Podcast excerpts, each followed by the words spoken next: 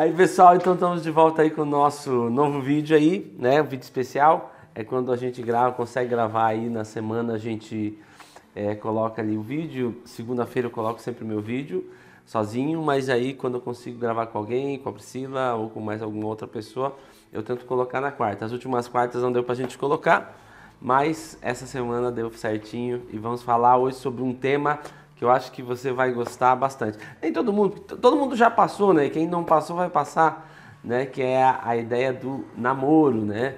É, e aí, como é que é o namoro? Como é que deve ser? Eu acho que são coisas que muitas vezes a gente fica em dúvida, pelo menos o cristão o jovem, né? A gente, eu trabalhei bastante tempo com jovens e, e era uma das perguntas mais requisitadas ali, que as pessoas mais queriam saber como é que era, como é que funciona, o que fazer, o que não fazer. Então, dentro disso, a gente quer conversar um pouquinho com vocês sobre isso. Então, para a gente começar, né, eu acho que talvez idade, idade para um namoro. E aí? Você não é muito exemplo disso não aí, né? de referência, né? Aí eu comecei a namorar cedo, né? Eu tinha 15 anos, 14 para 15 anos, quando eu conheci o meu esposo e a gente começou a desenvolver um relacionamento. Então, eu acho muito cedo, eu acho que foi cedo, foi tudo cedo, né? E eu acho nós. assim que para nós ali foi, é, na realidade é um caso que deu certo tudo, mas é, é muito arriscado, né? É, com 15 anos você tem muita coisa para mudar, você está pensando muita coisa, ainda nem entrou numa faculdade, não, não tem uma profissão, não tem nada. Exatamente. Então, um rapaz, por exemplo, que vai namorar com uma moça, ele já tem os seus 20 e poucos, e a moça tem uns 15, é, ela vai mudar muito. Até pensar em casamento, talvez ela já mudou umas 10 vezes a ideia dela sobre o que ela quer da vida. E se você pegar os dois com uma idade é, nova, novos, né? é pior ainda, porque os dois vão mudar bastante. Talvez, claro, que eles possam mudar juntos, tudo, mas não existe perspectiva, né? Não existe perspectiva nesse relacionamento.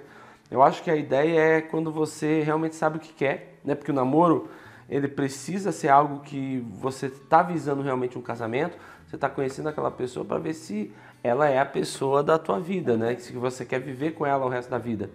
Então você tem que ter essa consciência e, e, já pensando em casar. Então, se já tiver um emprego, se já tiver algo meio encaminhado, já fica mais fácil, né?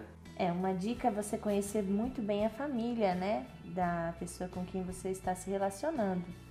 Porque isso diz muito a respeito de como é, você vai se sentir, né? Dentro da família, como a, o teu cônjuge vai te tratar, né?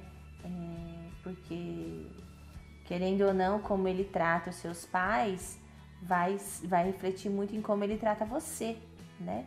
Então conheça muito bem a família, né? Se relacione, tenha é, um relacionamento saudável com essas pessoas, porque você vai fazer parte da família delas também é, no futuro, né? Então é muito importante você conhecer os pais, conhecer irmãos, conhecer assim as pessoas próximas, né, da família, para você gerar esse vínculo também, para você se sentir parte.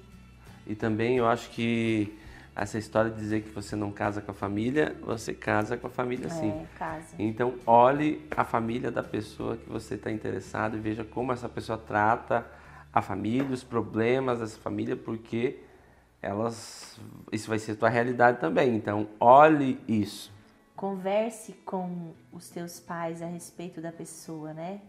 Porque eu acho que os pais, eles eles precisam fazer parte disso. Muitas vezes a gente fala assim: "Não, a escolha é minha, eu vou escolher. Meus pais não têm nada a ver é, com a minha vida." Mas os nossos pais já passaram por isso, né? Então eles têm mais experiência do que nós.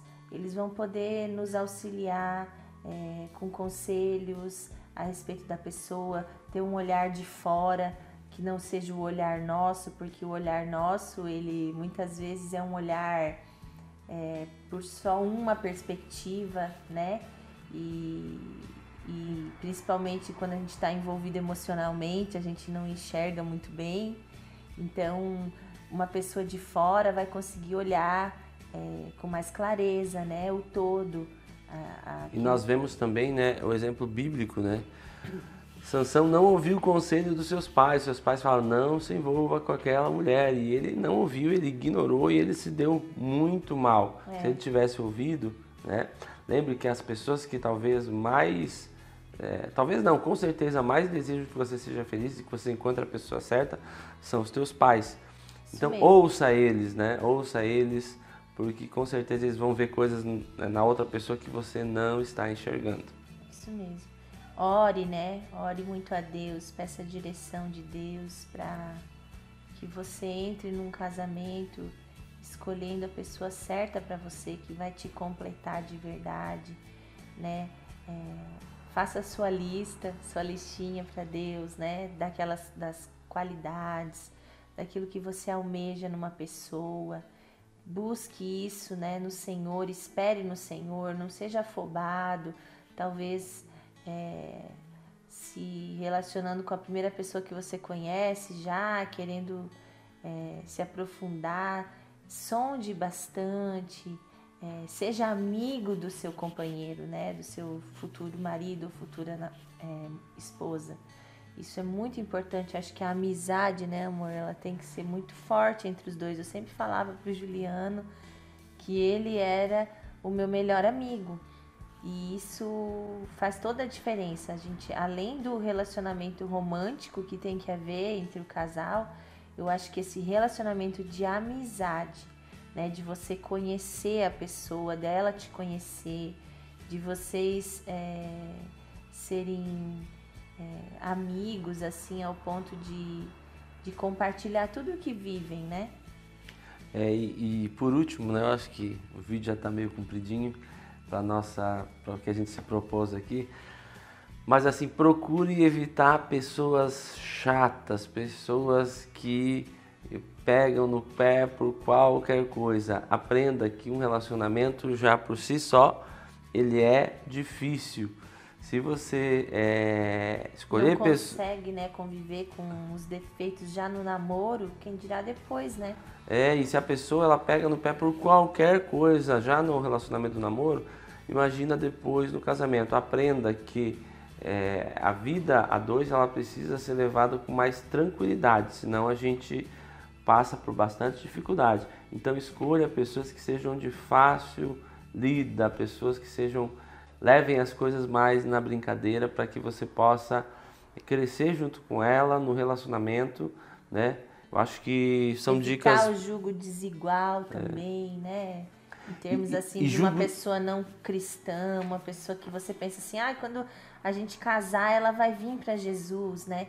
Espere ela primeiro se apaixonar por Jesus, para depois ela se apaixonar por você. É, exatamente. E, e também é julgo desigual na própria igreja, quando você encontra uma pessoa que é muito diferente de você, que pensa muito diferente de você.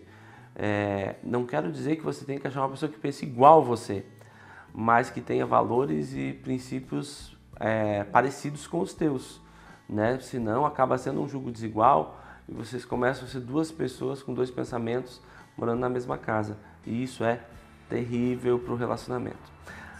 Então a gente vai ficando por aqui hoje nesse nosso vídeo especial de quarta-feira. Deus abençoe vocês e até o nosso próximo vídeo aí com dicas. Não se esquece de curtir, se inscrever no canal. Aperte o sininho das notificações para receber os nossos vídeos. Valeu, Deus abençoe vocês. tchau. tchau. tchau.